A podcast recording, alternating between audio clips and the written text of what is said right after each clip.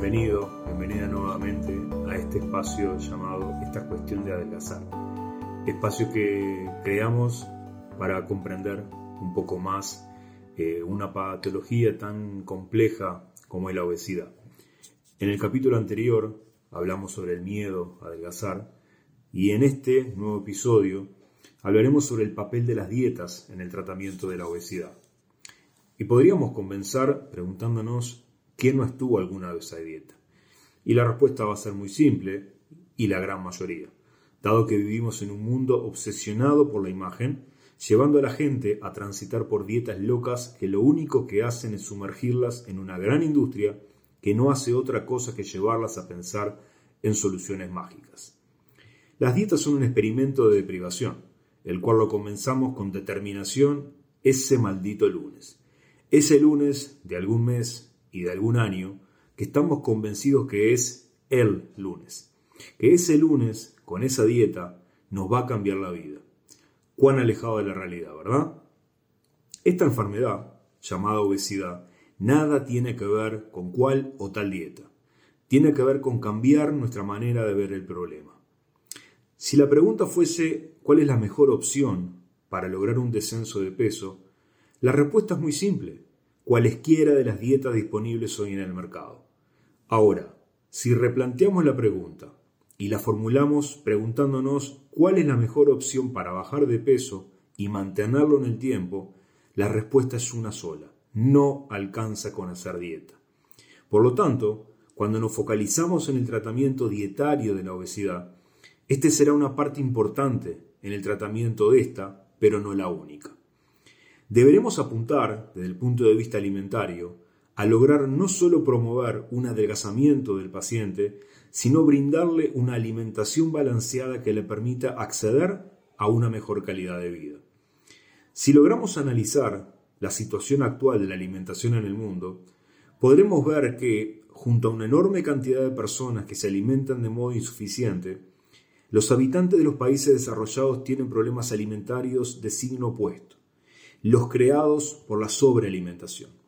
La paradoja es, además, que disponiendo de redes de supermercados y de productos congelados, disponiendo de los medios para adoptar la alimentación más sana que jamás se haya podido conseguir en la historia de la humanidad, mantengamos sin embargo un tipo de comida muy nocivo para la salud, con exceso de azúcares, grasas animales y proteínas, así como ausencia de fibras y en ocasiones de vitaminas y oligoelementos.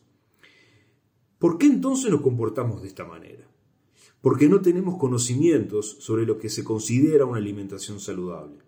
Comemos y bebemos lo que nos apetece y las consecuencias las sufre nuestro organismo.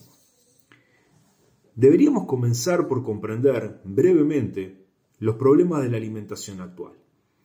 Desde un punto de vista cuantitativo, consumimos una gran cantidad de alimentos con el consiguiente aporte de demasiadas calorías.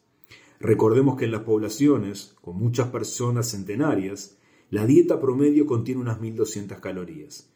Entre nosotros, este aporte calórico supondría el de una persona en un plan de adelgazamiento.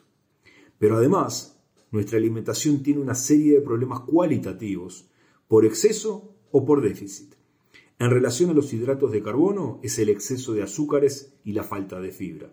En relación a las grasas, el exceso de las de origen animal frente a las vegetales. En relación a las proteínas, su ingesta excesiva. Y por último, respecto a las vitaminas y minerales, la necesidad de complementar la alimentación con oligoelementos.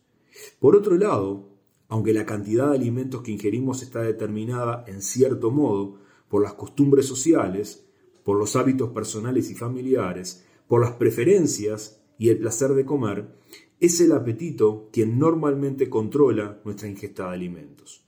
A su vez, el apetito viene determinado por nuestras necesidades energéticas. El hambre y la sed son impulsos instintivos básicos. Sin embargo, carecemos de un instinto que nos permita seleccionar alimentos nutritivos o con determinados nutrientes, Podemos satisfacer nuestro apetito con casi cualquier alimento, pero somos incapaces de distinguir instintivamente entre alimentos ricos y alimentos pobres en cuanto a poder nutritivo se refiere. Tenemos que aprender a hacer esto sabiendo reconocer los distintos alimentos y estudiando su valor nutritivo. Entonces, la pregunta, ¿cuál es la dieta ideal? Si uno pone en el motor de búsqueda de Google dietas para adelgazar, aparecen cerca de 17.300.000 resultados. Si buscamos en la dieta de ventas online más grande que existe, amazon.com, y ponemos diet books o en español libros de dieta, nos va a devolver aproximadamente 60.000 resultados. Con todas estas opciones disponibles, en menos de dos décadas, más del 85% de toda la población mundial va a tener sobrepeso u obesidad. Ninguna dieta mágica o soluciones mágicas que nos quieran vender van a resolver este problema. Invertir en soluciones rápidas solo va a servir para seguir llenando los bolsillos de vendedores ambulantes de soluciones rápidas que son los responsables, en parte, de habernos metido en este lío en el que hoy nos encontramos. Por lo tanto, en lugar de hablar de dietas para el tratamiento de la obesidad, hablemos de planes de alimentación que contemplen tanto la calidad como la cantidad de los alimentos ingeridos. Plan de alimentación que debe ser predominantemente vegetal, con residuos, fibra, añadiendo una discreta cantidad de proteína animal, que esta comida se debe repartir adecuadamente durante el día y sobre todo que debe ser complementada con actividad física. Hablemos entonces de un estilo de vida que tendremos que adoptar por el resto de nuestras vidas. Entonces, tenemos que entender que estamos frente a una enfermedad sumamente compleja que va a requerir para su recuperación de un abordaje transdisciplinario. La recuperación de la obesidad va a depender directamente de la cantidad de cambios que la persona esté dispuesta a hacer y el entendimiento que estos cambios tendrán que ser por periodos prolongados de tiempo. Estos procesos de cambio son procesos lentos, de aprendizaje, personales e intransferibles. Te propongo escuchar a Daniel paciente, que nos cuenta un poco acerca de su experiencia personal con esta enfermedad. Bueno, me llamo Daniel y, y tengo 63 años. Hace dos años y dos meses cuando llegué a, a los grupos del doctor Breifeld, eh, tenía más o menos la historia que tenemos todos los que padecemos esta enfermedad del sobrepeso. Tenía 30 años de sobrepeso y la expectativa que llevaba era muy pobre. Este, ya había pasado por muchos otros intentos de diversa índole, de diversa seriedad y cuando llegué aquí no, no sabía mucho con lo que me iba a encontrar. De manera que hoy, dos años y dos meses de, de estar en este plan, lo que puedo decir es que tengo 30 kilos menos y que eso de pronto no es lo más importante, por lo menos en este momento. Seguramente cuando llegué llegué con la expectativa de, bajar esos kilos, pero hoy la expectativa que tengo es otra, es un aprendizaje continuo. Esto es como, como estudiar, esto es entender la enfermedad, entender lo que a uno le pasa e ir todos los días aprendiendo instrumentos y conductas y hasta el ejercicio del análisis de lo que es uno mismo, eh, es lo, más valioso en este momento, lo que valoro más en este momento.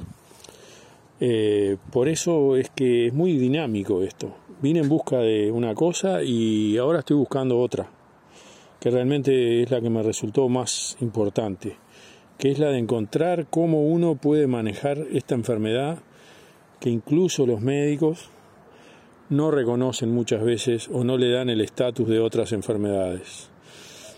Así que por ahora voy a seguir en ese, en ese camino que creo que me va a llevar toda la vida, porque es una enfermedad crónica y como enfermedad crónica que es, como cualquier otra enfermedad crónica como la diabetes o la hipertensión, que esas parece que tuvieran otra categoría más importante, eh, esta es igual de importante y muchas veces la causa de esas otras. En base a lo que nos contaba Daniel, queda claro una cosa. Enfocarnos únicamente en el peso sería ocuparnos de la parte más visible, la que todo el mundo ve, pero no por eso la más importante. Si nos imagináramos un iceberg, sería como ocuparnos únicamente de la punta de este, sin ver que lo más importante es justamente lo que no se ve, lo que la mayoría de las personas con esta enfermedad no quieren ver o muchas veces no saben cómo abordar. Otro aspecto que nos relataba Daniel era su experiencia en los grupos. Desde mi experiencia, la dinámica grupal es hoy en día un recurso valioso para que la persona con esta enfermedad se haga responsable de su tratamiento y genere un mayor nivel de compromiso consigo mismo, con su grupo de compañeros y con el equipo técnico a cargo del mismo. Otros aspectos importantes de las dinámicas grupales es que se habla un mismo idioma. Hay experiencias, sensaciones que solo un par lo puede llegar a entender. No es el paciente solo con su enfermedad, es también el armado de una red solidaria a través de, por ejemplo, grupos de WhatsApp que hace que el paciente no se sienta solo. Implica también un trabajo prácticamente diario con las dificultades que el paciente trae día a día. Se trabaja con la incorporación de distintas situaciones a las cuales la persona se va a enfrentar. Se genera un estímulo diario y un refuerzo de su autoestima. También la visualización constante de los resultados que se van obteniendo descenso de peso, mejoramiento de la figura, trabajo sobre el esquema corporal y otros tantos aspectos que se van trabajando en los grupos.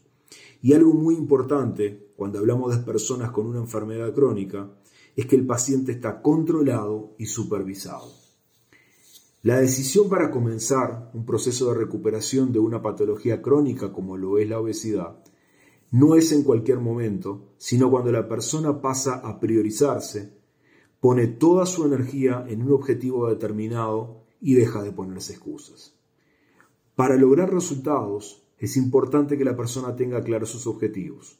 Trabaje día a día con metas claras y logrables a corto plazo. La aceptación e integración por parte de la persona, ¿sí? de la obesidad como enfermedad, es el pilar básico para lograr el descenso y mantenimiento del peso. Por lo tanto, cuando hablamos de adelgazamiento, no hablamos de kilos, hablamos de cambio. Los espero en el próximo episodio para seguir charlando acerca de distintos aspectos relacionados con esta enfermedad.